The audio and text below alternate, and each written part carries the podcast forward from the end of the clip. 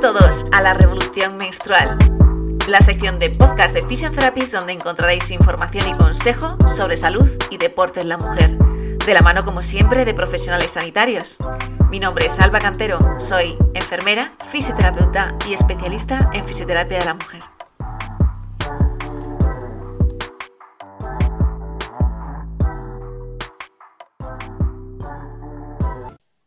Bien, pues vamos a a comentar un poquito lo que vamos a hacer hoy, que ya lo hemos ido anunciando por redes sociales, que lo que vamos a intentar es explicar un poco la relación del suelo pélvico, eso a lo que tanto desde Fisioterapia le estamos dando tanto bombo este mes, porque bueno, lo consideramos bastante importante, creemos que hay que darle mucha visibilidad, porque es un mundo un poco desconocido, pero con muchísima influencia tanto en nuestra vida diaria como en nuestra vida deportiva. Y bueno, pues hemos querido relacionarlo un poco con el, con el CrossFit. El objetivo básicamente es entender que todos tenemos un suelo pélvico, a pesar de que ni lo miremos, ni lo toquemos, ni le prestemos ninguna atención. Y entender que lo tenemos todos, tanto hombres como mujeres. Entender su importancia y ver cómo se relaciona o cómo funciona cuando hacemos esta práctica deportiva que está tan de moda, que es el, el CrossFit. Eh, introduzco un poquito el tema, Silvia, si te parece. El CrossFit, entiendo que cada uno que estáis aquí, pues más o menos o habéis oído hablar del CrossFit o lo practicáis habitualmente. Eh, sé que hay muchos profesionales del CrossFit ahora mismo conectados, así que si meto la pata me lo decís. Una descripción totalmente desde una profana. El CrossFit es una actividad deportiva que se ha ido desarrollando. Empezó siendo un entrenamiento prácticamente para militares y policías y esto, pues poco a poco, pues ha sido llevado un poco al resto de la humanidad, un poquito adaptado, y se ha generado un deporte que tiene un trabajo muy importante de fuerza, basado en la alterofilia, y luego un, importante, un trabajo importante de resistencia, basado en, entrenamientos tipo HIT, ¿sí? Eh, ya te digo, me podéis poner en el chat si la estoy liando, ¿eh? eh más cositas. Eh, bueno, actualmente se han, se han celebrado un poco los Open, que es esta competición en la que pues cada uno eh, realiza, me suena. Por cierto, Pedro, también tenemos un vídeo en nuestro, en nuestro canal de YouTube con una entrevista a Pedro, que es el, dueño de un box de CrossFit aquí en Alcalá de Henares, F14 Box. Eh, muy interesante, realizada más o menos hace un año en la cuarentena, cuando estábamos encerrados, que él lo explica mucho mejor qué es el CrossFit, el CrossFit cómo funciona, incluso hablamos de lesiones. Em, en cuanto al suelo pélvico, el suelo pélvico, pues esa estructura que tenemos para cerrar ese cilindro, que es nuestro tronco, que está basado en tejido conjuntivo, en ligamentos, en fascias, en musculatura, y que es muy importante porque es el que nos va a hacer que las vísceras se mantengan donde tienen que estar y no haya pues un desparrame de todo lo que tenemos en nuestra cavidad abdominal.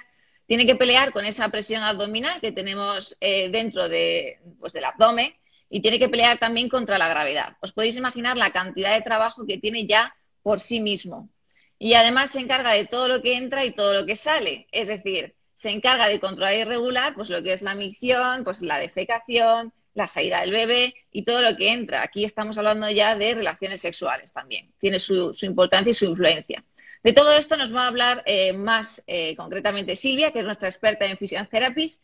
Silvia es fisioterapeuta y, como digo, es experta en suelo pélvico de hombre y de mujer y trata todas estas disfunciones tan, bueno, pues tan frecuentes, pero tan olvidadas o tan ignoradas, por decirlo de alguna manera, tanto por nosotros mismos como por los profesionales. Eh, así que, Silvia, adelante, si quieres presentarte un poquito.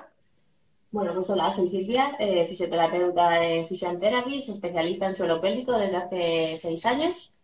Eh, la verdad es que siempre me ha gustado el deporte y empecé a especializarme en suelo pélvico porque veía que muchas mujeres sufrían problemas de suelo pélvico como incontinencia y demás. Y eh, veía que era un campo que estaba bastante eh, olvidado en cuanto al tratamiento de la mujer. Entonces, eh, es verdad que se le da más importancia a las madres o a las mujeres ya en momento de menopausia y demás, pero a las deportistas como tal no se les da tanta importancia y es verdad que hay muchas mujeres que, practican deportes de impacto que tienen problemas de suelo pélvico y que no se habla de ello. Eh, incluso a veces se considera que es algo normal dentro de este tipo de práctica deportiva. Entonces es verdad que eh, yo he visto eh, compañeras mías de, yo hago CrossFit también, yo he visto compañeras mías en CrossFit, pacientes deportistas de élite que tienen problemas de suelo pélvico y creo que es súper importante que al final lo, lo veamos y que todas te toméis conciencia de que el suelo pélvico no solamente se daña por dar a luz o estar o haber estado embarazada. Entonces me por eso nos, nos hemos puesto en esta, hemos hecho esta charla para que os informéis y, aprendáis un poquito sobre esto.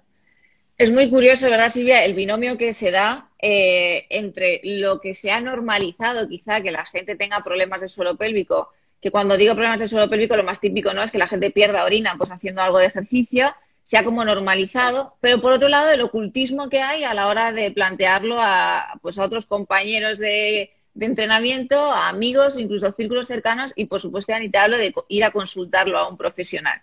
O sea, es como un contradictorio, ¿no? Total. Sí, básicamente porque la mayoría de... Hablamos más de mujeres porque es verdad que dentro de las patologías o disfunciones del suelo pélvico, las mujeres eh, tienden más a tener problemas de suelo pélvico que los hombres, más que nada eh, por la anatomía en sí.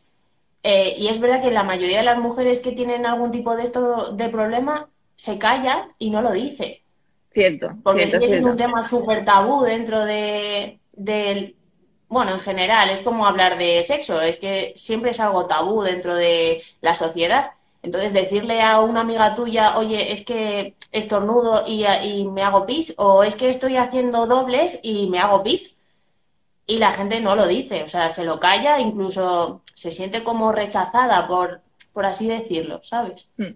Este, esta charla surge también a raíz desde que en Fisan hicimos, hicimos como una jornada solidaria para que la gente deportista viniera a valorar su suelo pélvico.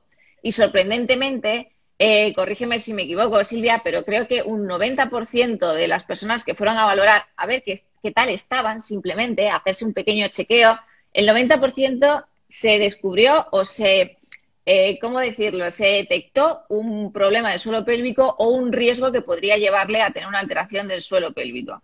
Y eso nos hace saltar la alarma y decir, bueno, pues como profesionales sanitarios debemos hacer algo, por lo menos informar de lo que hay, por lo menos saber qué podemos hacer, qué no podemos hacer, qué riesgos tenemos, cómo prevenirlos. Y, este pues, es el objetivo realmente de, de esta charla que vamos a ir encaminando un poquito. Silvia, te lanzo la primera pregunta. ¿Por qué hemos decidido relacionar el suelo pélvico y el CrossFit? ¿Qué riesgos tiene el CrossFit para el suelo pélvico? Bueno, como has dicho tú antes, el suelo pélvico, bueno, si queréis os lo puedo enseñar, lo tengo aquí bastante a mano. Enseñalo, el suelo pélvico es una pelvis femenina, ¿vale? El suelo pélvico de un hombre es exactamente igual, eh, lo que pasa es que está más cerrado, por así decirlo. El, suelo pélvico de una mujer es, está más abierto pues porque tenemos la zona de la vagina el, del suelo, el suelo pélvico del hombre no lo es, no es así. Entonces, eh, ¿por qué hemos decidido relacionar el CrossFit y el suelo pélvico? Como has dicho tú antes, eh, el suelo pélvico tiene tres funciones principales, que una son la de sostener, ¿vale? O sea, como veis es eh, la parte de abajo de la pelvis, ¿vale? Lo que es el suelo de la pelvis. Pues lo que sostiene son las vísceras que están dentro de la pelvis, que serían el útero, la vejiga y el recto.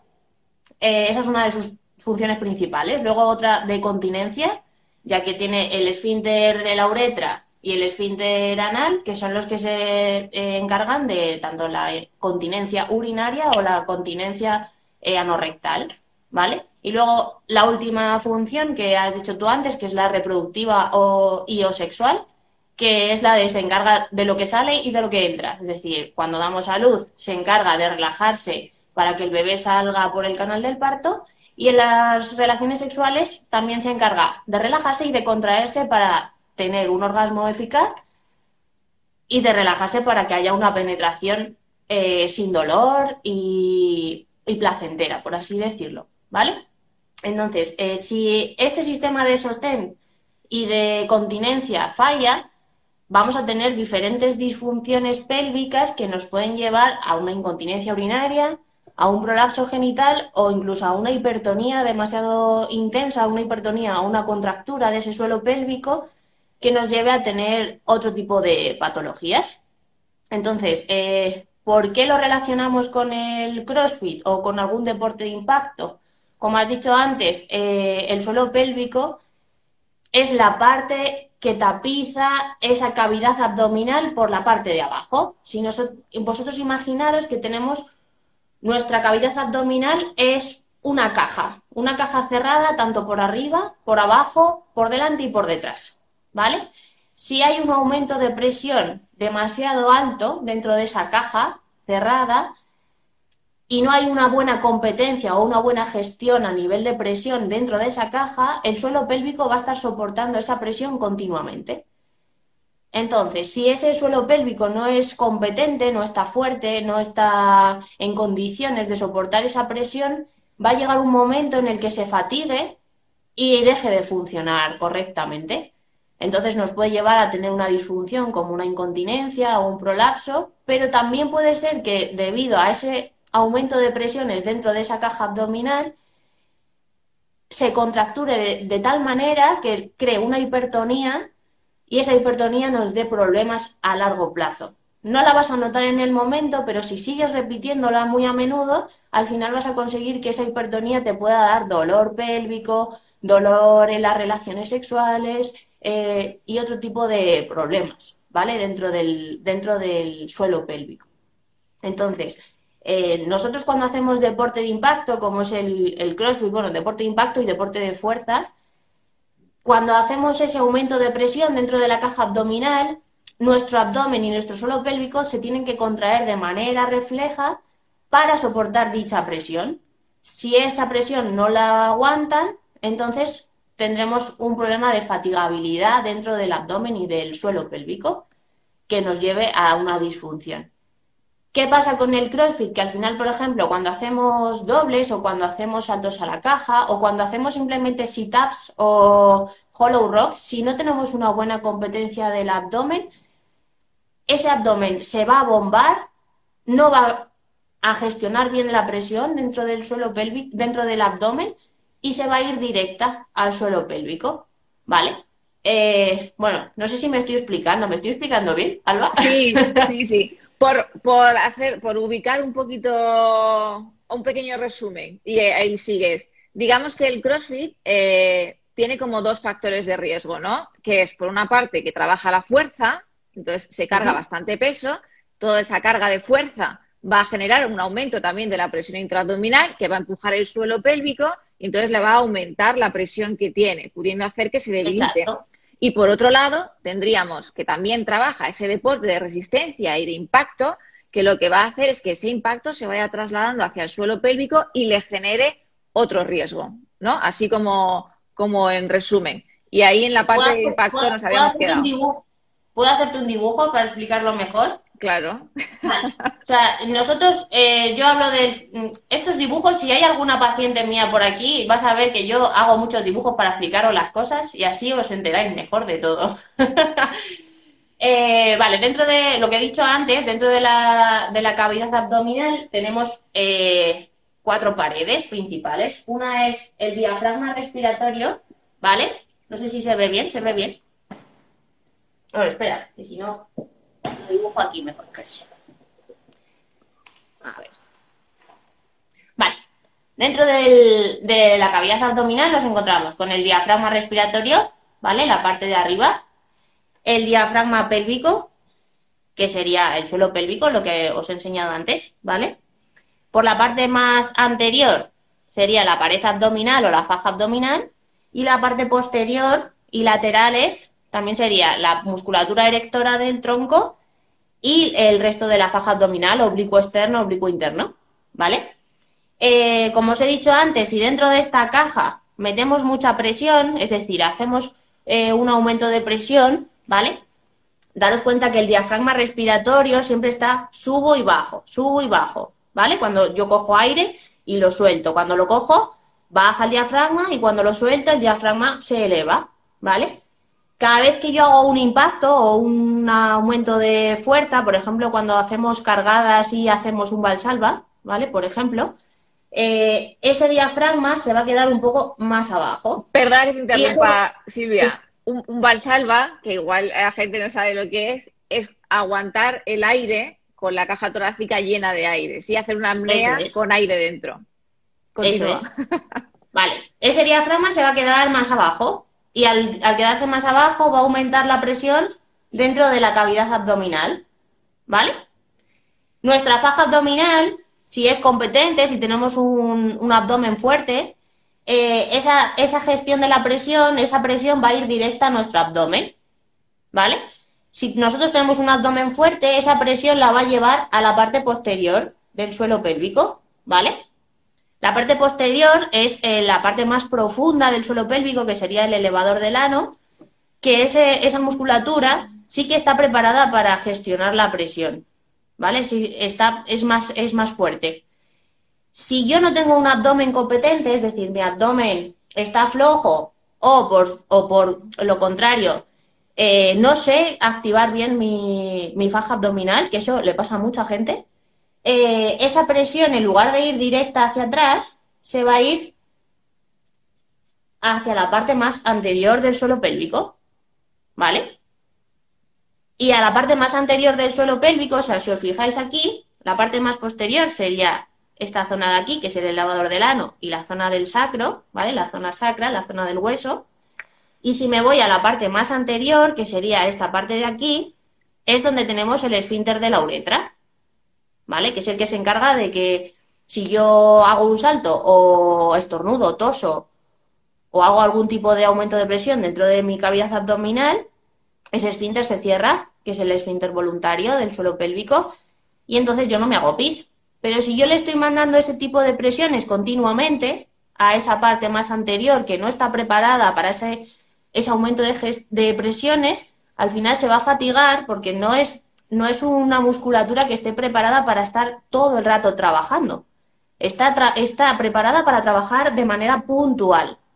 Si yo estoy todo el rato, por ejemplo, en el caso de los dobles, haciendo dobles, cuando salto a la comba, si estoy todo el rato metiéndole esa presión a esa cara anterior del, del suelo pélvico y mi abdomen no lo está gestionando bien, va a haber un momento en que el suelo pélvico se fatigue del todo y entonces tenga una pérdida de orina, por ejemplo. ¿Vale? Entonces, si yo no tengo una buena gestión de la presión dentro del abdomen porque no sé contraer bien mi abdomen, porque eh, hay gente que es que no sabe ni siquiera eh, activar el transverso del abdomen. O sea, se lo, le solicitas una activación del transverso del abdomen y no saben, empujan la barriga para afuera.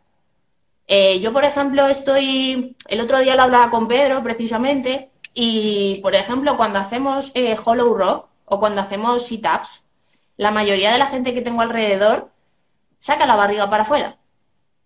Y al hacer ese, ese gesto de sacar la barriga para afuera y no contraer bien el transverso del abdomen, lo único que estamos haciendo es justamente esto que digo, fatigar la faja abdominal y que la presión, en lugar de irse hacia la cara, posterior, se me vaya hacia la cara anterior continuamente. Entonces, con eso tenemos un problema porque al final lo que vamos a hacer es fatigar tanto la musculatura que ese suelo pélvico al final se debilite sin que nosotros queramos debilitarlo. ¿Vale? O sea, no, no es algo que, hacemos conscientemente. Cierto, cierto. Em, digamos que una, una pared abdominal fuerte puede prevenir problemas de suelo pélvico o digamos que una buena activación, aunque la pared abdominal no sea muy fuerte, sería mejor para prevenir un problema de suelo pélvico? A ver, nuestro, como, como os enseñado en el dibujito, al final, si alguna de esas paredes dentro de la caja abdominal, dentro de esa caja de presión, no funciona bien, va a dar problemas en el resto. Es decir, si yo tengo un diafragma que no se mueve bien, que tiene una hipertonía, que tengo una caja torácica cerrada, ese diafragma está duro, por así decirlo, está hipertónico, eh, me va a llevar a que mi abdomen no se active de manera correcta, que mi musculatura lumbar no se active de manera correcta y que mi suelo pélvico al final acabe debilitándose. Con lo cual, eh, si hago una preactivación, es decir, si yo Tú imagínate que lo tengo todo mal. Tengo el diafragma mal, el abdomen mal, el suelo pélvico mal. Eh, yo me pongo a hacer ejercicio, me pongo a hacer CrossFit, pero soy consciente de que eso está mal y entonces lo preactivo de manera consciente, es decir, activo mi faja abdominal, activo mi suelo pélvico a la vez que estoy haciendo el ejercicio, claro que vas a prevenir un problema.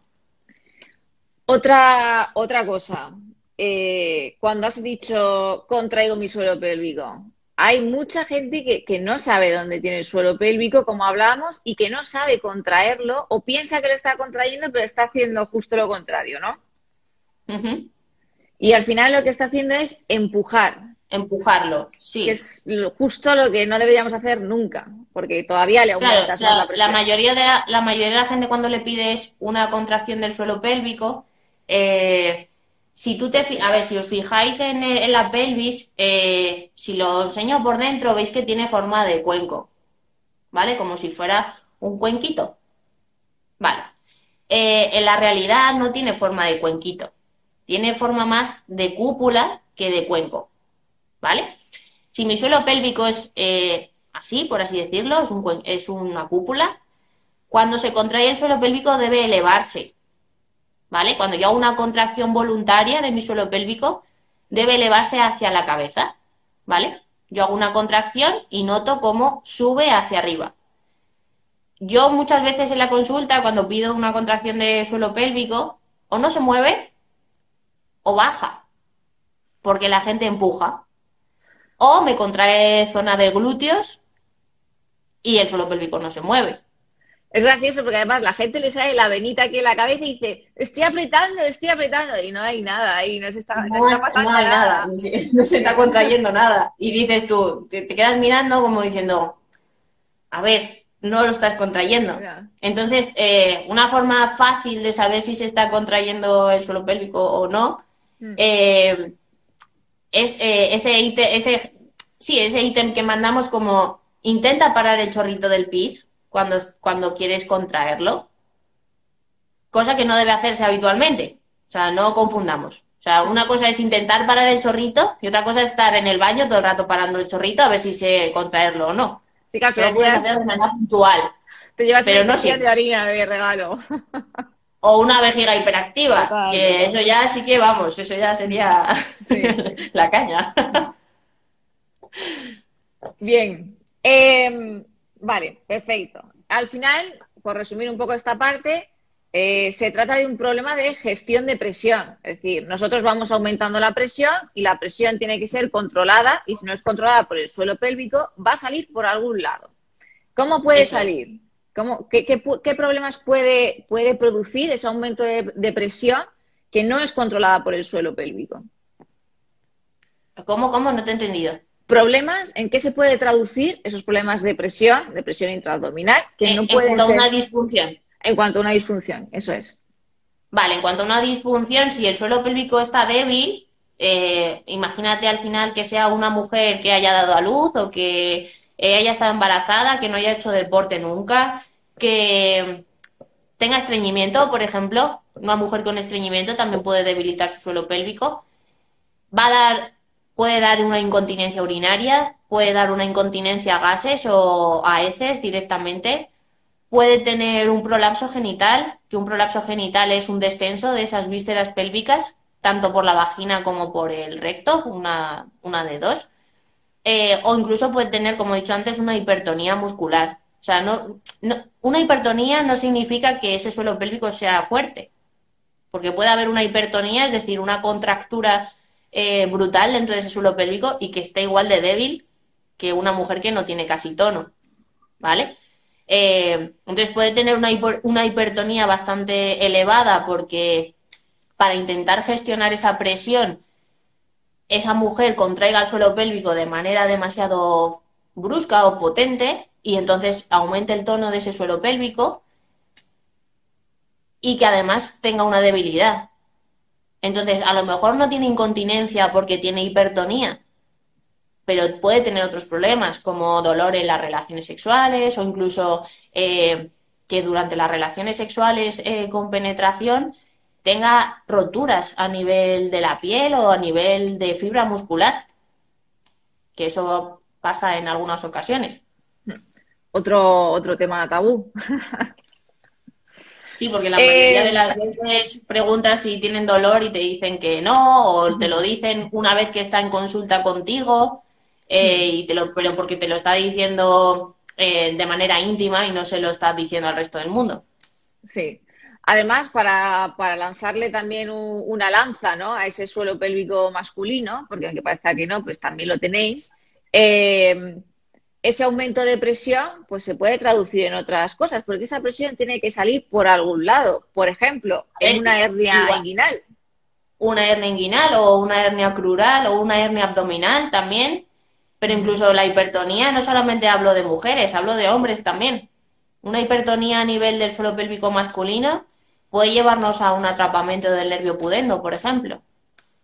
Es verdad que el atrapamiento del nervio pudendo es más común en ciclistas, porque en ciclistas al estar en el sillín, con un sillín tan estrecho y haciendo tanta presión justamente entre medias de los, de, los isquiones, eh, esa presión justamente en el centro del suelo pélvico, puede llevar a una hipertonía y que atrapen el nervio pudendo y les dé dolor pélvico, por ejemplo, mm. Que puede dar dolor pélvico, dolor en la eyaculación, dolor en la excitación. Eh, a nivel masculino también puede pasar una hipertonía por culpa de esa mala gestión de presión. Mm. Em, para volver un poco al tema del CrossFit, em, hay un tipo, un perfil de persona a la cual, en relación al suelo pélvico, no le recomendarías empezar a hacer deportes de CrossFit o deportes de fuerza en general? A ver, yo no, no yo nunca diría que no hagan eh, deporte de fuerza o deporte de impacto. Es verdad que al final para, para que un deporte como el CrossFit no sea, pero esto a nivel general, no solamente de suelo pélvico, ¿vale? Eh, para que un deporte como el CrossFit no sea lesivo, como dice todo el mundo, que cuando les dices que haces eh, CrossFit te dicen, oh, es que ese deporte es súper lesivo. Es lesivo si no lo haces bien.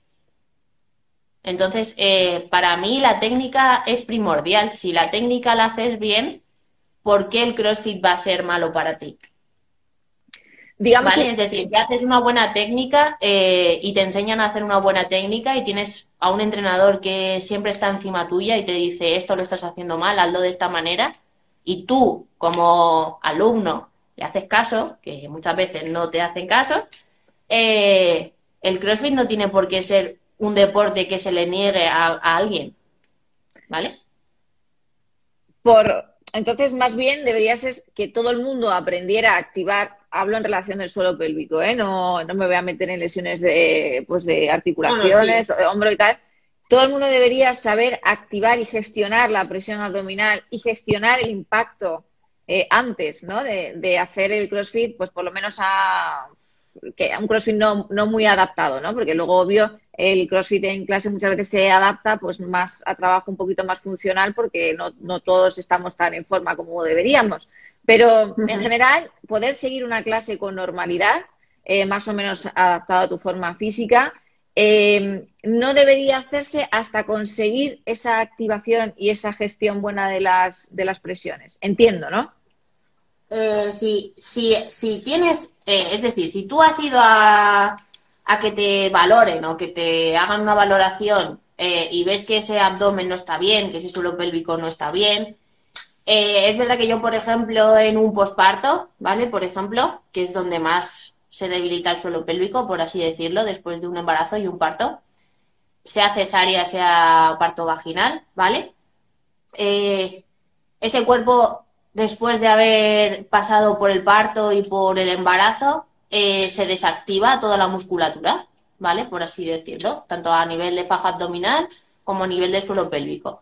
Yo no le voy a decir a una madre posparto que coja y se ponga a hacer CrossFit el primer mes, ¿vale? ¿Por qué? Porque su musculatura no está trabajando en condiciones, no está activándose en condiciones. Entonces deberíamos hacer un trabajo previo de activación de la faja abdominal, de la activación del suelo pélvico, etcétera, para que una vez que eso ya va avanzando y ella es consciente de cómo se activa su abdomen, de cómo se activa su suelo pélvico, entonces pueda empezar a hacer otro tipo de deportes. Es verdad que muchas mamás hacen durante el embarazo y previo al embarazo, hacen deporte y siguen haciéndolo durante el embarazo. Entonces, ese tipo de mujeres, por ejemplo, se va a recuperar mucho más rápido porque sí que son conscientes de lo que tienen que hacer. Hmm. Entonces luego en el posparto va a ser mucho más fácil. Pero te hablo de un posparto o te hablo de una cirugía lumbar, por ejemplo. Sí. O sea, una persona que le acaban de operar de una hernia lumbar, por ejemplo, que ha estado con corsé o ha estado con faja durante meses mm. por culpa de esa, de esa cirugía, mm. también necesita un trabajo previo de esa faja abdominal antes de ponerse a hacer cualquier otro tipo de deporte, ya sea mm. CrossFit, sea lo que sea. Em, para, pues, Sabéis que podéis lanzarnos preguntas si tenéis alguna duda por aquí o algo que queráis saber por el Instagram directo. Ya recibimos algunas por, bueno, por la encuesta que subimos en Stories, pero podéis dejarlas aquí que al final las, las contestaremos. Eh, ¿Qué ejercicios crees en el CrossFit que tienen más riesgo o que el suelo pélvico puede estar sufriendo más? Bueno, ya me has escuchado antes que he dicho algún ejercicio. O sea, todos los que tengan impacto, eh, los dobles, los saltos a la caja, eh, incluso el step, el step en la caja, eh, aunque, aunque no, no, sea un, un, ejercicio de impacto como tal, pero si ya tienes una debilidad del suelo pélvico, hay veces que el step con, con peso puede llevarte a tener algún, o sea, aumentar esa, esa debilidad en el suelo pélvico y sobre todo los ejercicios abdominales que no se hacen de manera correcta, como eso, los sit-ups o los hollow rock, incluso un peso muerto mal hecho puede llevarte a tener una debilidad de suelo pélvico. Por la mayoría de la gente hay gente que tú la ves hacer un peso muerto, tira de zona lumbar, no, no contrae bien su faja abdominal y al final al hacer ese, esa contracción, esa, esa flexión de tronco, al hacer esa flexión de tronco lo que estás haciendo es meterle presión al suelo pélvico directamente. Entonces ese tipo de ejercicios hay que hacerlos de manera controlada para ir con buena técnica, como hemos dicho antes.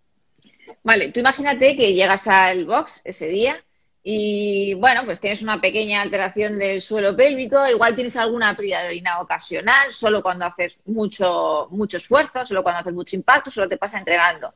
Y entonces llegas al, al, box y te toca mm, dobles a la comba, te toca saltos al cajón, te toca peso muerto, que también lo has dicho, y te toca sentadilla, ¿vale? ¿Qué tiene que hacer esa gente, esas personas que tienen eh, pues esa pequeña alteración, que no es mayúscula, pero bueno, es una pequeña alteración que le supone ya un problema, para enfrentarse a ese WOD? A cada ejercicio, es decir, porque activar a veces, pues activar o controlar son palabras como muy, muy generales, ¿no? Y, muchas veces eh, eh, controlar y la gente, bueno, pues lo vemos, ¿no? Como hablábamos antes en la consulta, controlar el suelo pélvico, eh, lo estoy haciendo y no pasa nada. Pues esto es un poco igual, controlar, gestionar, pero, pero ¿a qué nos referimos exactamente? ¿En qué tiene que pensar, qué tiene que hacer cuando se enfrenta a ese entrenamiento o cuando se enfrenta a ese ejercicio en concreto? A ver, lo primero hay que saber si sabe hacerlo o no sabe hacerlo. Eh, porque por mucho que yo te diga de activar, si no sabes activarlo, no lo vas a hacer. Eh, yo siempre les digo en consulta a mis pacientes que cuando vayan, si tienen algún tipo de, de, pérdida o algún tipo de disfunción, y sobre todo lo notan cuando hacen deporte y no lo, no lo notan en el resto de su día a día, eh, pues por ejemplo, cuando haces los dobles, es verdad que cuando haces dobles es bastante difícil eh, controlar cuando haces el, cuando haces el, impacto, el impacto controlar ese suelo pélvico y ese abdomen. Pero, por ejemplo, cuando haces una sentadilla profunda o haces un, sí, o haces una sentadilla con peso, cuando haces el esfuerzo realmente es cuando subes ese peso. ¿Vale? O sea, tú tienes, eh, haces un back squat y cuando bajas, coges aire, cuando bajas, y al soltar el aire, activas tu abdomen, activas tu suelo pélvico y soltando el aire es cuando deberíamos elevar ese peso, contrayendo bien cuádriceps, contrayendo bien glúteos y activando de manera eficiente tu abdomen y tu suelo pélvico. Eh, ¿Por qué digo lo de soltar el aire? Porque cuando soltamos, cuando hacemos una exhalación, es decir, cuando yo suelto el aire, se hace una preactivación involuntaria de ese abdomen. No tienes que estar pensándolo. Eh, nosotros que hacemos pilates, por ejemplo, eh, cuando hacemos pilates, cuando hacemos el esfuerzo en pilates, se hace la exhalación y se hace por eso mismo, porque hay una preactivación muscular del transverso del abdomen y a la vez, al ser eh, agonista, el suelo pélvico también. Entonces, ¿Qué le mandaríamos a una persona que si hace un salto a la caja nota que se le escapa alguna gotilla? ¿Vale? Por así decirlo.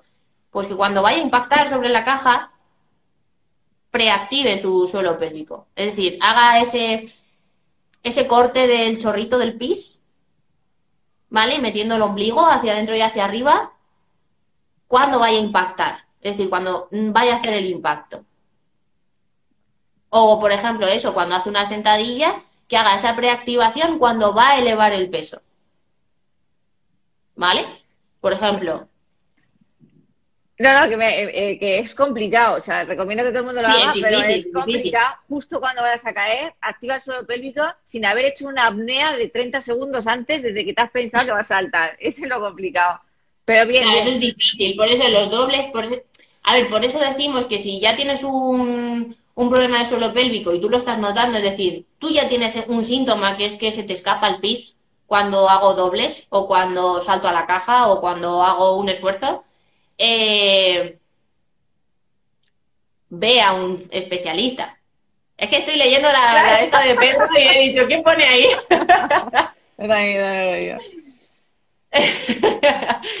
Entonces, eh, si ya tienes una disfunción, es decir, si ya tienes un síntoma de que ese suelo pélvico no está funcionando bien, que es que se te escapa el pis cuando hago los dobles, acude a un especialista. No te aguantes, porque a lo mejor es que no sabes que, cómo controlas el suelo pélvico. Tú a lo mejor te estás creyendo que sí lo estás contrayendo y al final es el glúteo el que estás apretando o el aductor. Entonces, si tú ya tienes un síntoma, eh, ve a un especialista mm. que, que vea por qué tienes esa incontinencia. Porque a lo mejor ese suelo pélvico no lo sabes contraer bien. Entonces, el generalizar el qué debe hacer alguien que ya tiene eso, si ya tiene síntomas, lo ideal es que vayas a, un especialista y que te, y que te valore. Hmm. Si no tienes síntomas y simplemente quieres ver el estado de tu suelo pélvico, puedes venir también. Pero si ya tienes síntomas, eh, acude a un, a un fisio que te haga una valoración y vea por qué ese suelo pélvico no contrarresta esa presión. Hmm, hmm. Em, también es algo obvio, pero cuando si ves un WOD de ese tipo que hemos planteado en la pizarra, lo mejor es que si tienes ganas de orinar, vayas a orinar. Es hacer pis antes, sí. antes, de nada, porque por lo menos las pérdidas serán menores. Em, y luego no sé si tú recomendarías ciertos descansos por el tema de la fatiga del, del suelo pélvico, es decir, te tocan 200 dobles seguidos oye, pues mira, haztelos en bloques de 15, en bloques de 20, porque si te los haces en bloques de 50, pues al final pierdes, ¿no? te vas a fatigar, sí, claro. Vale, vale, vale. Em, tema controvertido también. Hay mucha gente que para levantar peso utiliza el cinturón de, de, alterofilia. No necesariamente en muchas ocasiones, eh, a veces se utiliza como, en cierto, en algunos box como manía, ¿no? Simplemente pues te lo pones porque vas a levantar peso eh, y te lo pones, ¿no? Porque el resto se lo ponen o por lo que sea. ¿Qué opinas al respecto en relación al suelo pélvico, el uso de ese cinturón? A ver, el, uso del cinturón de alterofilia, eh, esto es como, llevamos todo el rato hablando de lo mismo. Si tú no tienes una buena faja abdominal, el ponerte el cinturón de alterofilia, al final, ¿qué haces cuando te pones el cinturón? Eh, llevas el abdomen hacia el cinturón. O sea, tú te aprietas el cinturón como si fuera, como, si fuera una faja, ¿no? Lo aprietas para que contenga bien tu abdomen. Y en realidad tú haces fuerza hacia el cinturón para ayudarte a, que, a, poder elevar el peso. Eh, volvemos a la técnica. Si tú eh, elevando un peso, yo qué sé, el 50% de tu RM, ¿vale? Un 50% de tu RM, más o menos. Si cuando haces la técnica tienes eh, tu pelvis se va, tu abdomen se abomba, eh, tu zona lumbar no, no, está bien, no está bien colocada y te cuesta ya mantener una buena posición, y activar bien tu abdomen y activar bien tu suelo pélvico con un 50%. Estoy hablando de un 50%, que no es tanto, ¿vale?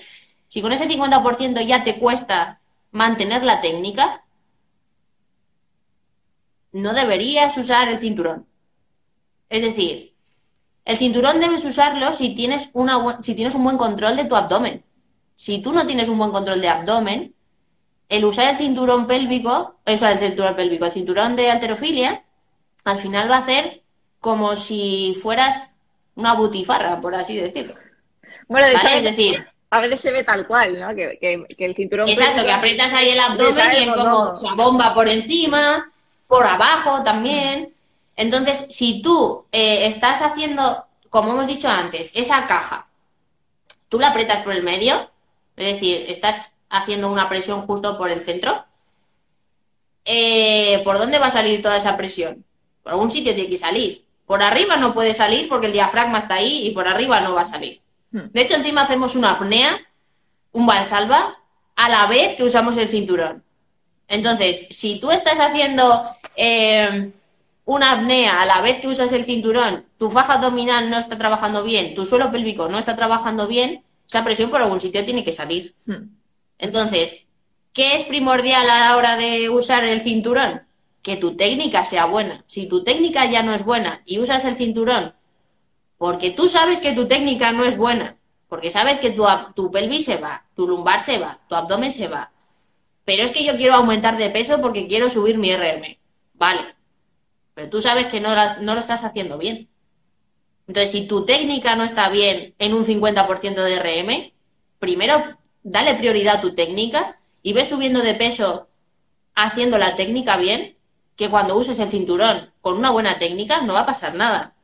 Pero si tú usas el cinturón con una mala técnica, al final esa presión por algún sitio se tiene que ir y puedes estar dañando el suelo pélvico, tanto en una mujer como en un hombre. Te da lo mismo que sea una mujer o un hombre.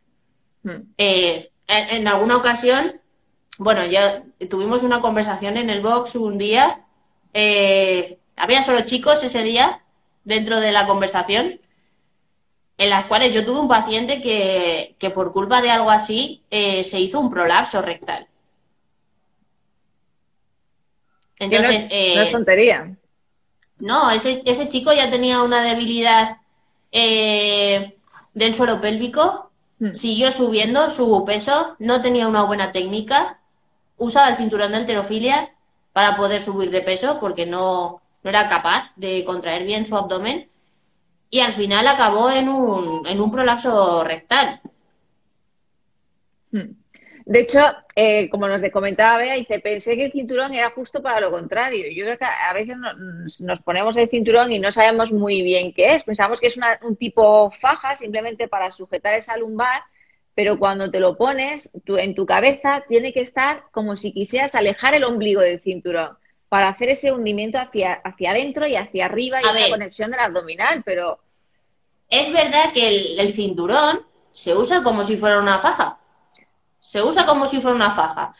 ¿Qué es eh, dentro de nuestro cuerpo, dentro de nuestra anatomía, ya tenemos una faja. Hmm. De hecho, el transverso del abdomen es una faja.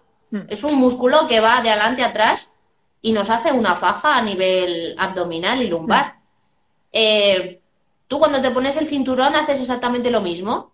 Te pones el cinturón y es como una faja, pero lo que tienes que hacer es llevar, eh, cuando te pones el cinturón, el abdomen se lleva hacia el cinturón, no hacia adentro.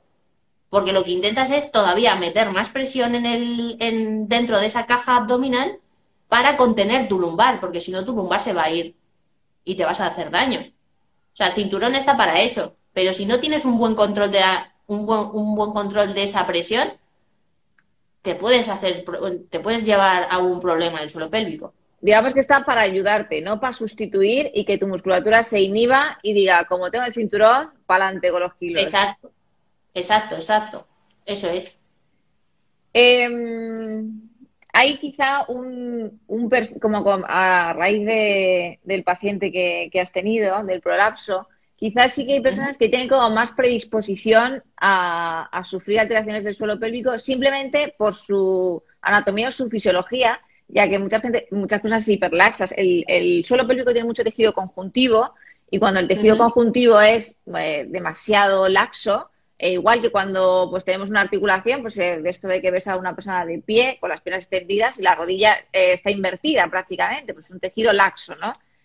pues muchas personas con un tejido laxo pueden sufrir o tienen más riesgo de sufrir esas alteraciones del suelo pélvico. Por lo tanto, quizá deberían prestar un poquito más de atención, sobre todo cuando realicen este tipo de deportes. Y también personas que tengan un, alto peso ya de por sí, porque simplemente ya va, a recaer más esa, ese peso sobre el suelo pélvico y puede tener más riesgo. Y además, si luego sufren quizá una pérdida de peso muy brusca, justo porque han empezado a hacer CrossFit, y el CrossFit, la verdad, pues eh, al ser de un deporte que incluye mucho entrenamiento tipo HIIT, pues se baja de peso muy rápidamente. Pues todavía si bajas de peso muy rápidamente, quizá esa laxitud eh, se, se, agudiza, por decirlo de alguna manera, eh, después de haber estado soportando un gran peso y pueden tener alteraciones del suelo pélvico. Por lo tanto, ahora que entramos en este, en este clima un poquito más veraniego, que nos apetece ponernos en forma y tal, y muchas veces el CrossFit es uno de los, uno de los deportes que está muy de moda, eh, está muy accesible ahora mismo, todo el mundo tiene box cerca de, casa, pues cuidado, sobre todo este tipo de personas, eh, que con esto, cuando decimos cuidado y riesgo, no es alarmar, alarmar eh, no, todos tenemos un riesgo. Cuando sales a la calle te puede caer un macetero en la cabeza y morirte, pero decides correr el riesgo, ¿no? Simplemente, pues si ves que hay un montón de maceteros moviéndose, pues no pasas por ahí. Es decir, tomas precauciones. Pues esto es lo mismo. Todo en esta vida tiene un pequeño riesgo y simplemente lo mejor es conocerlo para evitarlo o solventarlo de la mejor manera posible que no queremos alarmar a nadie de que el crossfit es lesivo ni se va a estropear el suelo pélvico. Tiene un riesgo como cualquier otro deporte, incluido, fíjate lo que te digo, el pilates, que también tiene un riesgo de alterar el suelo pélvico si no se está haciendo bien. Sí que todo tiene su... El pilates, si no tienes una buena faja abdominal y no tienes esa activación de la faja abdominal y de suelo pélvico, te puede llevar a lo mismo. Exactamente igual. Sin tener el impacto o la fuerza que tiene el CrossFit. No tiene mm. es que no tiene nada que ver. Cualquier deporte, en realidad, si no tienes una buena gestión y no sabes controlar tu cuerpo, no tienes mm. un buen control motor dentro de tu cuerpo, va a ser problemático. Mm.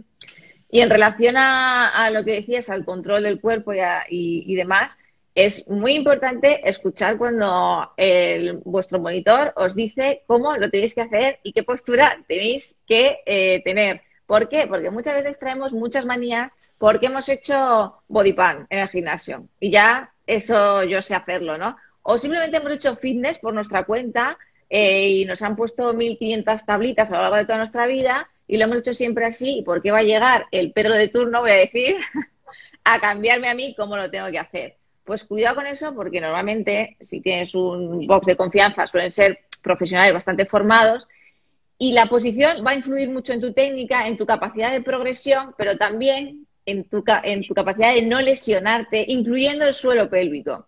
Porque los últimos estudios, o no últimos, eh, ya tienen unos años, eh, ven como una buena posición lumbar con su curvatura lumbar fisiológica, igual que una buena activación de la musculatura abdominal, va a conllevar una contracción involuntaria de tu suelo pélvico. O sea que sin querer tú ya lo vas a estar controlando simplemente porque tu posición lumbar es la correcta.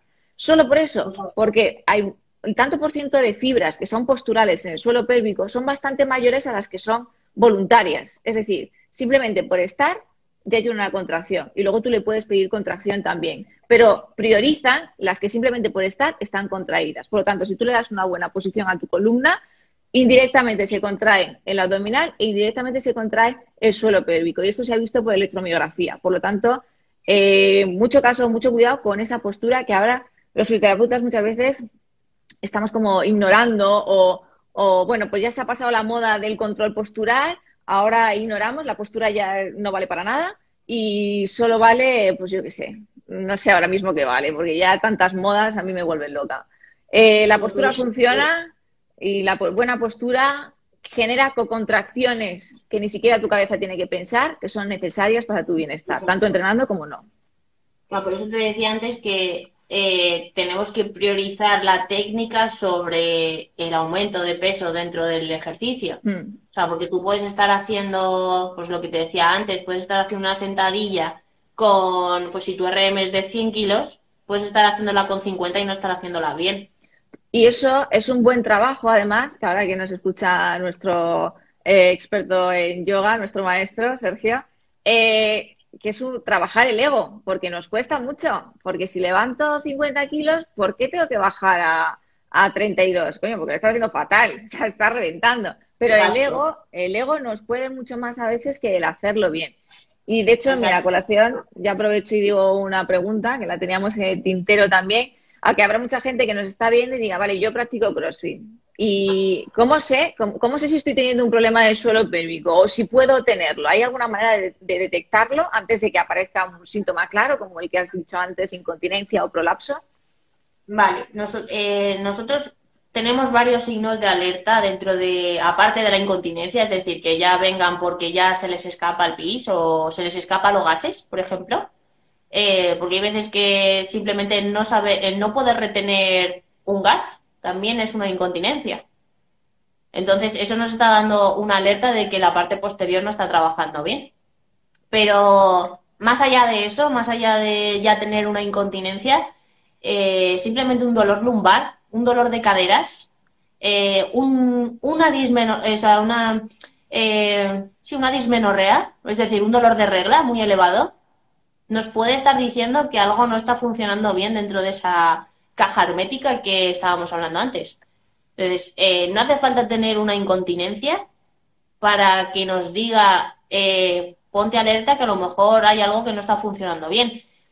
simplemente una fatiga es decir, eh, yo estoy entrenando CrossFit y entreno CrossFit y lo hago súper bien, ¿vale? Y me mato en el boot y lo doy todo.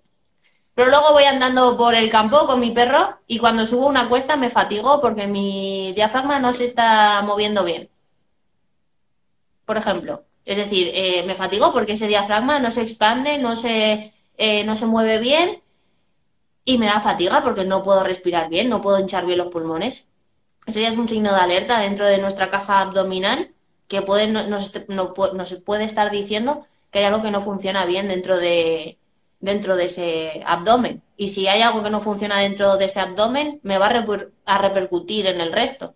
Con lo cual, dentro de los síntomas, signos y demás, em, pues eso, un dolor en las lumbares, un dolor en una cadera, eh, pues eso, como hemos dicho antes, que tenga relaciones con penetración y te moleste, eh, esos son signos ya de alerta que te están diciendo que algo no está funcionando bien. No solamente tener una incontinencia o un prolapso, que eso ya es lo más llamativo, eh, te dice que está mal tu suelo pélvico. Cierto. Eh, es un poco más, muchas veces, o no, no es más silente, porque sí que da sus, pues, sus síntomas precoces, por decirlo de alguna manera, pero le prestamos menos, menos atención, quizá. Quizá sea más, más eso.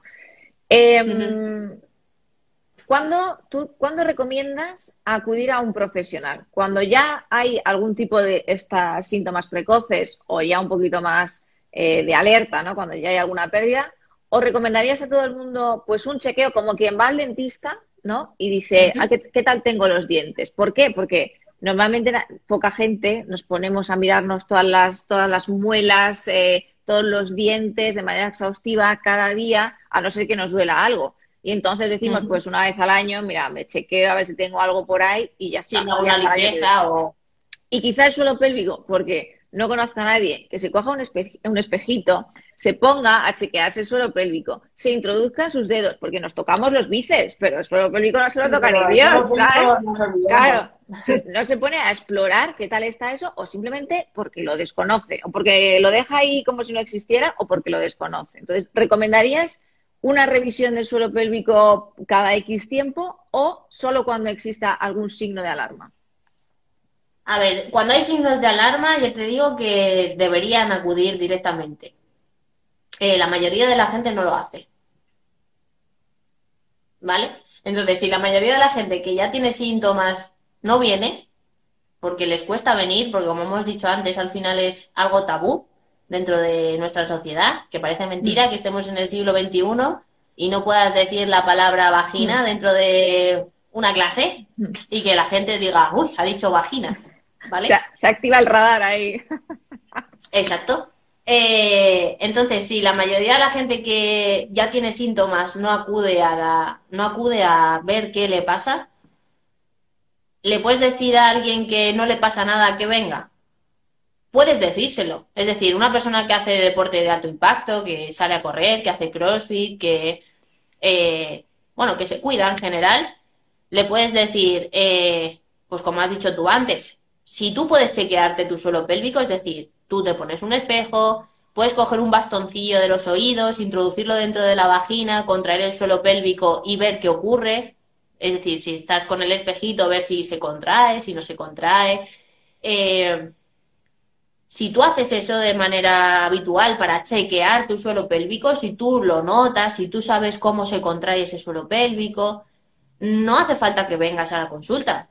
Es decir, eh, si no te pasa nada y tú lo chequeas de manera no rutinaria, porque no tienes que estar todos los días mirando a ver si tu suelo pélvico se contrae o no, evidentemente. Eh, pero sobre todo si tienes síntomas ya deberías venir. Y ya te digo que la gente no, no suele venir porque le da vergüenza. Pero después del, el, después del 8 de marzo, cuando hicimos eh, esa eh, valoración gratuita a todo el mundo que quisiera venir, viendo que el 90% de las mujeres que vinieron no habían sido madres nunca, solo eran deportistas y eran jóvenes, menores de 40 años, y ver los problemas que había dentro de esas mujeres, a mí me asustó un poco. Hmm. Porque de hecho, solamente vino una mujer con un posparto de cinco meses y estaba mejor que todas las demás. Eso, eso hace que pensar, ¿eh? Entonces ahí te hace un poco eh, decir, ¿qué está pasando? Hmm. Eh, ¿Qué está pasando que las que no han sido mamás tienen problemas de suelo pélvico y las que están siendo mamás no los tienen?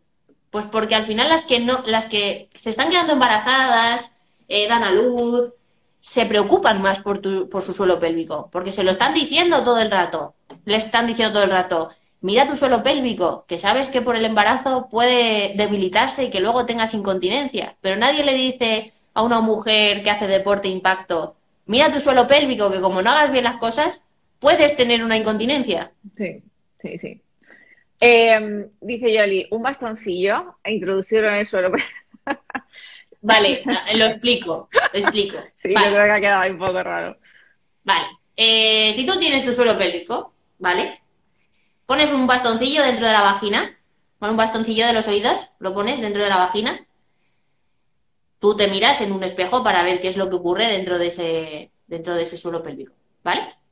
Cuando tú contraes ese bastoncillo, ¿vale? Si el bastoncillo está puesto así, ¿vale? Ese bastoncillo tiene que hacer esto tiene que bajar. ¿Vale? ¿Por qué? Porque como he dicho antes, cuando tú contraes el suelo pélvico, el suelo pélvico se eleva hacia la cabeza. Entonces, si el suelo pélvico se eleva, el bastoncillo baja. ¿Vale? Si cuando tú contraes el bastoncillo no se mueve, entonces da que pensar. Y si el bastoncillo sube, eso es que estás empujando tu suelo pélvico. Lo estás empujando en lugar de contraerlo. Entonces es una manera, es un biofeedback, es como hacer un feedback de la contracción. Lo estás viendo, estás viendo si lo haces bien o no lo haces bien. Digamos Por eso decía lo del bastoncillo. Digamos que el bastoncillo, cuando entiendo que eliges el bastoncillo porque es más fino, ¿no? Y es más complicado de, apretar incluso, y, si no sientes el eh, puede ser algo más grueso, podrías sentirlo fácilmente, pero el bastoncillo tienes que hacer más presión. Y, cuando aprietas el bastoncillo, tienes que sentir que lo estás apretando y luego entiendo cómo si quisiera meterse hacia adentro, ¿no? Ascender hacia ti. Eh, sí, ah, sí, algo parecido. Sí, sí. Más o menos. Una mano el bastoncillo y en otra el espejo. Y vas chequeando. Eso es. Eh, te pones delante de un espejo y lo haces para ver cómo se mueve. Luego nos cuentas, Yoli, qué tal se va el bastoncillo.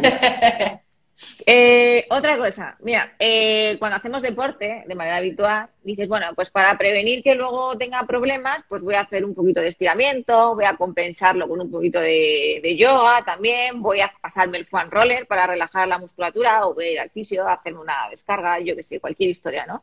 Pero a nivel del suelo pélvico, ¿hay alguna técnica, ejercicio a posteriori de hacer deporte o entre medias o en fases de descanso que podamos hacer para que eso fluya. Es decir, no hace falta tener ningún riesgo ni nada, o simplemente, bueno, pues por, prevenir, por decirlo de alguna manera.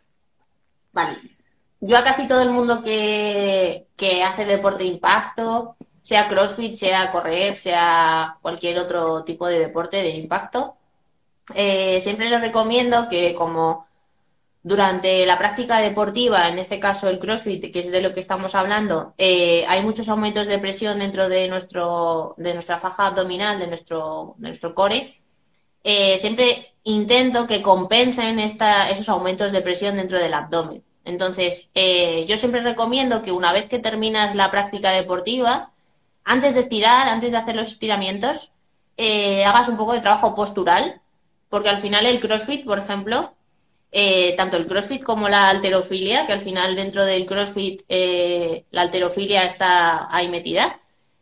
Eh, todos esos, ejercicios tienden a que nuestro cuerpo se nos vaya hacia adelante, ¿vale? Y hagamos un poco de flexión del tronco en lugar de hacer una buena autoelongación del tronco. Entonces siempre recomiendo que se haga ejercicio hipopresivo después de hacer CrossFit. ¿Para qué? Pues uno, con el ejercicio hipopresivo vas a estar trabajando la postura, porque casi todas, bueno, todas las posturas en hipopresivo son en autoelongación, trabajando bien ese control motor, ¿vale? Y esa, ese control postural. Eh, dos, porque se trabaja en hipopresivo, es decir, trabajamos sin presión, trabajamos en apnea expiratoria, es decir, soltamos el aire y es cuando hacemos el ejercicio. Y entonces lo hacemos sin presión. Eh, y tres, trabajamos la faja abdominal y trabajamos el suelo pélvico. Porque al hacer esas apneas expiratorias, activamos de manera refleja el transverso y activamos el suelo pélvico. Entonces es una manera de compensar y trabajar eso que a lo mejor no estamos trabajando durante el CrossFit, mientras estamos haciendo la práctica de CrossFit.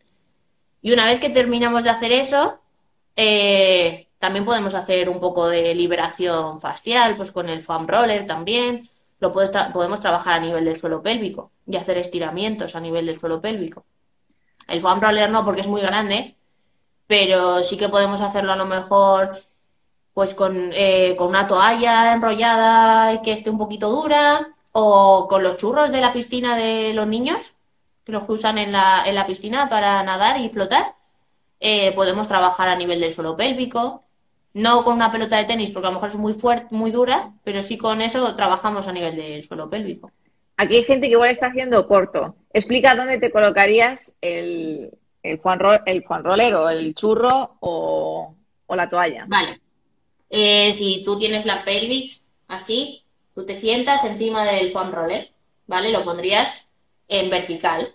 El churro, más que el foam roller, el foam roller es que es muy grande. ¿Vale? Es muy, es muy, es bastante grande. Entonces el churro de la piscina lo puedes colocar justo ahí entre los isquiones de la pelvis, ¿vale? Y trabajar directamente haciendo presión y estiramiento directamente sobre el suelo pélvico, haciendo un poco de liberación miofascial a, nivel del, a nivel del suelo pélvico.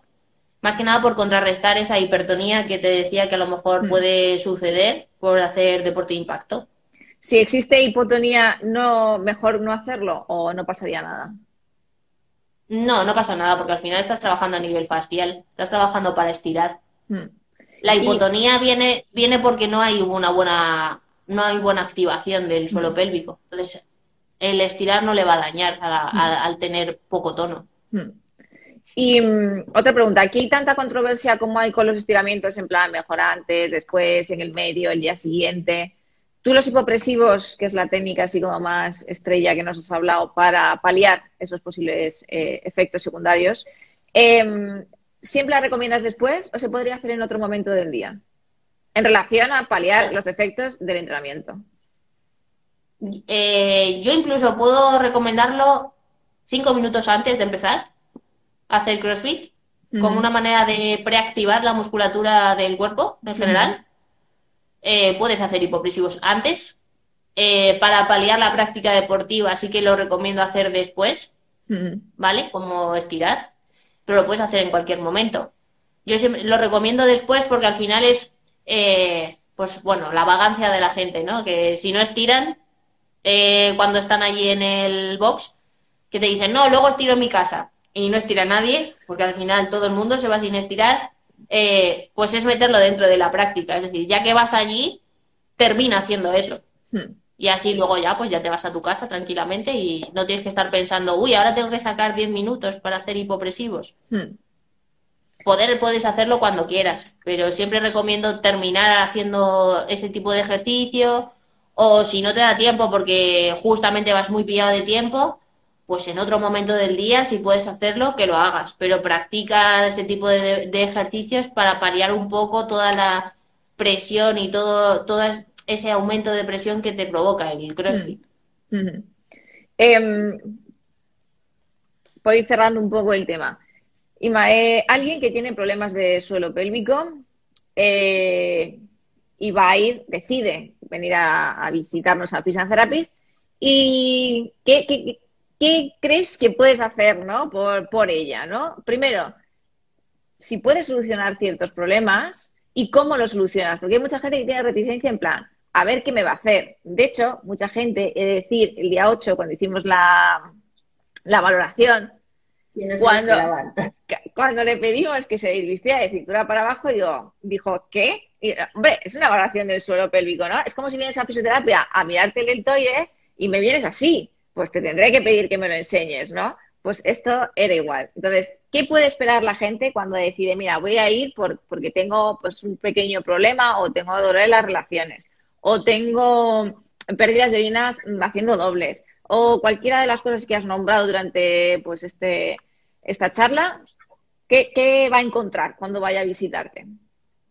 Vale, el primer día que vienen a hacerse, el primer día siempre hacemos una valoración, que en la valoración eh, hacemos una especie de test o hacemos varias preguntas que nos dan un poco el, feedback a nosotros de lo que le ocurre a esa persona que viene a vernos, ¿vale? Eh, en ese test hacemos varias preguntas, eh, pues eso, deporte, cómo realizas el deporte, qué tipo de deporte, eh, si has sido madre, pues tu antecedente obstétrico, si has estado embarazada o no, diferentes, diferentes preguntas, si tienes pérdidas, si te duelen las relaciones sexuales. Eso es durante un ratillo. Estamos hablando, charlamos y a mí como profesional me da un poco de idea de qué me voy a encontrar cuando empiece a tocar a esa paciente, ¿vale? Porque al final somos fisios y los fisios trabajamos con las manos, ¿vale? Eh, por eso el otro día, el día 8, cuando vinieron a la consulta, eh, pues yo hablé con ellas primero, como he dicho, y luego eh, les hice la valoración física, que es igual que cuando vienes al fisio y te duele la espalda, ¿vale? Vienes al fisio, te duele la espalda y te dice, desvístete. Tú te desvistes y te dice, haz esto, haz lo otro, ahora te voy a tocar aquí, ahora te voy a tocar allá y veo qué es lo que te ocurre, ¿no? Bueno, pues en el suelo pélvico, pues como ya habéis visto antes en mi pelvis maravillosa, eh, el suelo pélvico eh, es todo esto, ¿vale? Entonces, aparte de hacer una valoración en la que vemos diafragma, vemos abdomen, vemos eh, musculatura lumbar, vemos la musculatura de la cadera, a ver cómo está, buscando diferentes ítems, pues eh, dolor, eh, tensión o mucha tensión en cierta musculatura. Luego tenemos que valorar el suelo pélvico como tal y el suelo pélvico se eh, valora tanto visualmente, así como lo tenemos aquí, como tocándolo con las manos para ver cómo está esa musculatura.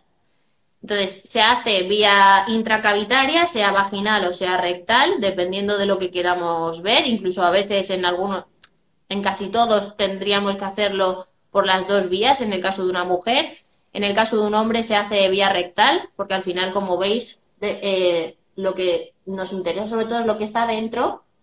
Y si yo no lo palpo vía intracavitaria, eh, no voy a saber cómo está. Entonces, por eso el día que vinieron el 8 de marzo, cuando yo las dije, desvístete de cintura para abajo, se quedaron como, ¿eh? Es verdad que las mujeres, pues ya lo tenemos como algo más interiorizado, porque vamos al ginecólogo y al final cuando vamos al ginecólogo, pues pasa lo mismo. Es desvístete, te hago lo que tenga que hacerte, te toco, te miro, te hago una ecografía y te vas a tu casa eh, los hombres no lo tenéis tan interiorizado porque al final el ir al andrólogo o al urólogo lo hacéis ya a partir de cierta edad y no siempre. Eh, y vais con esa idea de, uff, me van a tocar y me van a, a meter el dedillo por aquí y no me gusta esa idea. Eh, pues en nuestro caso hacemos lo mismo. Cuando hacemos una valoración a un hombre con respecto al suelo pélvico, también se hace vía intracavitaria eh, y se hace vía rectal en el caso de los hombres. En el caso de las mujeres lo hacemos por las dos vías, tanto vaginal como rectal, porque por un sitio eh, vía vaginal vemos un, notamos ciertas cosas y por la vía rectal notamos otras incluso más profundas, como eh, trabajar pelvitrocanterios, el piramidal y demás. Entonces se hace la valoración intracavitaria. Cuando trabajamos en fisio, eh, cuando ya venís a consulta, porque depende de lo que hagamos en la valoración, vemos qué os ocurre, si hay una debilidad, si no hay fuerza, si, eh, si ese suelo pélvico está hipertónico, tiene mucha contractura. El tratamiento, si lo requiere, es decir, si vemos que hay algo que no está bien dentro de ese suelo pélvico, también se hace vía intracavitaria, ¿vale? Manualmente o con diferentes cosas. Hacemos electroestimulación con una sonda que se pone vía vaginal o rectal, eh, hacemos biofeedback, eh, hacemos radiofrecuencia, pero también se hace vía intracavitaria si el tratamiento lo requiere. Si el tratamiento no lo requiere, no se hace. ¿Vale? Pero si, el, si nos hace falta, sí que lo, sí que lo hacemos vía intracavitaria. ¿Vale? Eh, estoy viendo ahí una pregunta que dice que si la valoración duele, hmm. Eh, no tiene por qué doler, salvo si viene, pues, eh, por ejemplo, una hipertonía bastante alta o un vaginismo, en este caso, que es una contractura bastante grande de la musculatura pélvica, puede ser que sí que moleste cuando hacemos la valoración. Cuando viene alguien con dolor pélvico o cuando vienen con un atrapamiento a nivel del nervio pudendo, eh, que ya vienen con una historia de dolor eh, y demás, puede ser que sí que moleste la valoración. En, la mayoría de los casos no molesta, ni vía rectal ni vía vaginal. Pero si vienen con ya una historia de dolor dentro de su problema, pues al valorar sí que puede molestar un poco. Pero, pero vamos, es como cuando viene la gente con un trapecio súper, bueno, pues dañado, por decirlo de alguna manera, y vas a tocar y salta de dolor. Hombre, duele. Si a mí no tengo lesión y me toco, no me duele. Pero si vienes ya con un problema, pues algo puede molestar.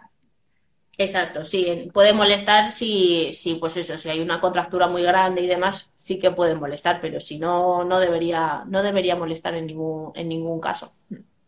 Em, ronda de preguntas rápidas, porque ya nos, vamos de tiempo, eh, que nos han hecho por Instagram. si podemos contestarlas con un sí o no, genial. Si necesitas eh, pues adelante. Estoy embarazada. Yo no, ¿eh? Esta es la pregunta. a ver, está mi madre aquí. ¿Eh? ¿Qué pasa? ¿Qué, ha pasado? está ya comprando la cuna, tú. Eh, eh, estoy embarazada. ¿Cuándo tengo que dejar de practicar CrossFit, porque practica CrossFit de manera habitual. A ver, si no hay problemas en el embarazo, eh, no tiene por qué dejar el CrossFit. De hecho, hay muchas embarazadas que siguen practicando CrossFit hasta que dan a luz. Eh, a lo mejor no es una práctica deportiva que le diría que hiciera en el caso de no haberla hecho nunca. ¿Vale? Haría otro tipo de deporte de fuerza, pero sí que metería el deporte de fuerza en el trabajo físico de una embarazada. Pero si ya ha hecho deporte de fuerza, ha hecho CrossFit antes de quedarse embarazada, eh, su embarazo eh, no es de riesgo y su ginecólogo le dice que puede seguir realizando su actividad deportiva, si puede seguir haciéndola, no tiene por qué dejarla. Siempre y cuando tenga una buena conciencia corporal, su suelo pélvico esté bien, su abdomen esté bien eh, y haga las cosas con buena técnica. No tiene por qué dejar de hacer, de hacer CrossFit. Y en relación a esto, Em, una vez que dé a luz, que no sabe si será cesárea o parto natural, eh, ¿hay una fecha en la que podría volver? Es decir, ya sea en cesárea o parto natural, ¿a los cuántos meses, siempre que bueno, pues esté todo normal, no haya contraindicaciones de ningún tipo, podría volver a retomar eh, la actividad deportiva, en este caso el CrossFit? Vale, nosotros eh, en cuanto a un posparto, si es vía vaginal, si es un posparto vaginal, Siempre recomendamos que durante la cuarentena, es decir, durante los 40 primeros días después de dar a luz, eh, no se haga ningún tipo de deporte de impacto, ¿vale? Se, va a hacer una activación muscular y un, ejercicio terapéutico de otra manera para ir activando la musculatura, para cerrar esa pelvis y demás. Eh, y después de esos 40 días eh, iremos poco a poco retomando actividad deportiva. No digo que después de los 40 días una mujer que acaba de dar a luz se ponga a hacer CrossFit. Eso no. Eh, iremos retomando la actividad deportiva poco a poco y gestionando que ese cuerpo de una mamá eh, vaya gestionando todo en condiciones. Después de una cesárea eh, es más complicado, porque después de una cesárea tenemos que esperar mínimo cuatro meses para empezar a hacer deporte porque al final una cesárea es una cirugía mayor de abdomen. Ese útero eh, tiene una cicatriz interna que no puede estar soportando una presión muy elevada. Ese abdomen también tiene una cicatriz bastante importante que hay que tratar y hay que gestionar y que, que esa, esa activación muscular se vaya haciendo poco a poco.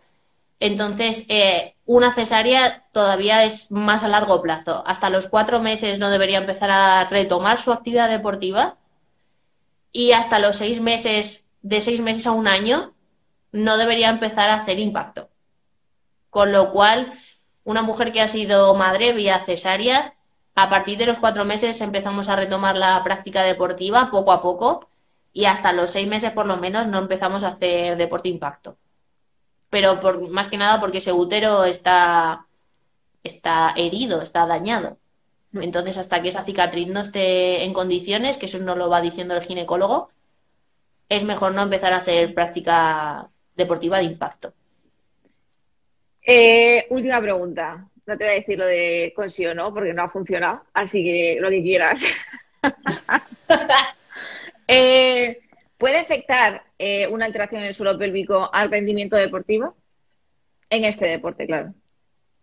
Eh, sí, claro. Si tú te.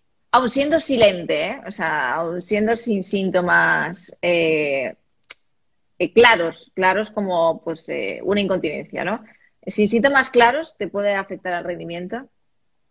Vale, sin síntomas claros, ¿te puede afectar al rendimiento? Podría ser, pero al final es solamente el suelo pélvico. Es que al final, como te he dicho antes, que eh, al final el suelo pélvico, abdomen, el lumbar, diafragma están en conjunción, están unidos. Si hay algo que ya se está fastidiando, por así decirlo, o está mm. yendo hacia una disfunción, aunque tú no lo sepas, el resto también se, se está yendo a disfunción, seguramente. Con lo mm. cual puede eh, afectar a tu práctica deportiva y a tu y tu rendimiento, eh, sí, sí puede hacerlo. Lo que pasa es que a lo mejor no te das cuenta en el momento, te irás dando cuenta mm. poco a poco. Pues a lo mm. mejor porque te empieza a doler la lumbar, porque te empieza a doler eh, las caderas, porque notas fatiga. Eh, poder puede afectar. Planteada de otra manera, ¿tú crees que una persona que se trata su suelo pélvico eh, tras solucionar el, problema, sea cual sea la, pues eso, que no sea muy, claro, no, quiero plantear un caso que sea muy grave, que no haya un prolapso, ni, sino que haya una, bueno, pues una pequeña pérdida o, eso, un dolor lumbar recurrente causado por su suelo pélvico, viene al fisio, se lo trata, luego puede mejorar su rendimiento, te la planteo al revés la pregunta. Sí, claro. Al final, si estás trabajando algo que estaba funcionando mal, y lo solucionas y ya no da esos problemas, pues por ejemplo que le dé ese dolor lumbar de manera recurrente por hacer un sobreesfuerzo o, o algo así, claro que puede aumentar su mm. práctica, de, su rendimiento deportivo. Mm. Pues bueno, si no hay ninguna otra pregunta, creo que vamos a ir dando por concluida. Me gustaría hacer un pequeño resumen, porque ha sido una hora y veinte, tío. Yo te he dicho, te he dicho 45 minutos, pero se nos es que ya te he dicho que como me ponga a hablar de esto, yo no me callo. Yo empiezo a hablar y... Es, el, tema, el tema estrella. Cuando hablas con Silvia siempre acabas hablando de esto al final. Em, por un poco eh, unificarlo todo, hacerle, ponerlo todo lo que hemos dicho en la costelera, podríamos decir que, bueno, pues el suelo pélvico es algo más, ¿no? Que eso que sirve para para orinar o simplemente para sujetar las vísceras, sino como bien has dicho ahora en esta última parte de afectación del rendimiento, el suelo pélvico está interconectado y forma parte de esa faja abdominal, está conectado con el abdomen, está conectado con la lumbar y va a tener mucha repercusión a nivel postural, estructural, a nivel de esa faceta de sujeción y también a nivel de control, como hablábamos al principio, de todo lo que entra y todo lo que sale. Que practicar CrossFit en relación al suelo pélvico no se expone a, bueno, pues a un trabajo, por decirlo de alguna manera, del suelo pélvico un poquito más potente y que eso no tiene por qué significar un riesgo si la técnica es buena y, si hacemos el, trabajo, además, que nos propone Silvia, que es hacer pues, un trabajo compensatorio de hipopresivos o trabajo facial con esa relajación a través de ya sea de un churro de piscina o de una toalla enrollada como nos ha planteado que no debería ser una alteración del suelo pélvico, una limitación para practicar el CrossFit, si es así el deporte que te gusta, siempre y cuando, si tienes una alteración, lo consultes previamente a un profesional que te oriente eh, de cómo solucionarlo o que te ayude simplemente a solucionarlo. Que la valoración del suelo pélvico puede hacerse eh, con o sin problema, que quizá lo ideal es que todos nos chequeáramos el suelo pélvico quizá una vez al año, pero que si no estamos dispuestos a hacerlo, pues acudamos a un profesional para que nos diga, sobre todo cuando vamos a querer exponernos a este tipo de, deportes, que nos diga cómo está y si tenemos que hacer algún trabajo aparte de los hipopresivos o que nos enseñe a hacerlos para compensar esa sobreexposición que tenemos al, al, suelo pélvico. Y que un problema del suelo pélvico no es solo una incontinencia, no es solo un prolapso, sino que hay esos dolores lumbares, esas ciatalgias, que es ese dolor en, en el glúteo ya que te baja por la pierna, es ese dolor también en las relaciones sexuales, es decir, que hay muchos, muchas dolencias que se enmascaran o decides incluso consultar a otro profesional que no es un fisio experto en, fisioterapia del suelo pélvico, sino, bueno, pues a otro profesional para que te lo lleve por esa parte y muchas veces los fisios, como profesionales sanitarios, nos ponemos las gafas de lo que somos. Es decir, yo soy fisiodeportiva y tú me vienes por una lumbagia y practicas CrossFit y yo me voy a ir a por toda la musculatura implicada en el gesto deportivo que, has hecho, pero quizá me, me evado un poco del suelo pélvico, ¿no? Pero por suerte, ahora en la clínica, pues contamos con Silvia, que es a la cual le podemos ir derivando, nos puede orientar para si una persona tiene que ser derivada o no por, este tipo de problemas. Eh, no sé si me dejo algo en el resumen o quieres añadir algo. No, la verdad lo has resumido súper bien. Eh, y poquito más, estamos en Alcalá ya lo sabéis, podéis consultarnos eh, pues también por Instagram, podéis consultarnos en nuestras redes sociales, eh, consultar también nuestro canal de YouTube si estáis interesados. Tenemos una entrevista muy interesante, como os decía al principio, con Pedro. Él sí que nos habla más profundamente del CrossFit y de otro tipo de lesiones deportivas ajenas al suelo pélvico.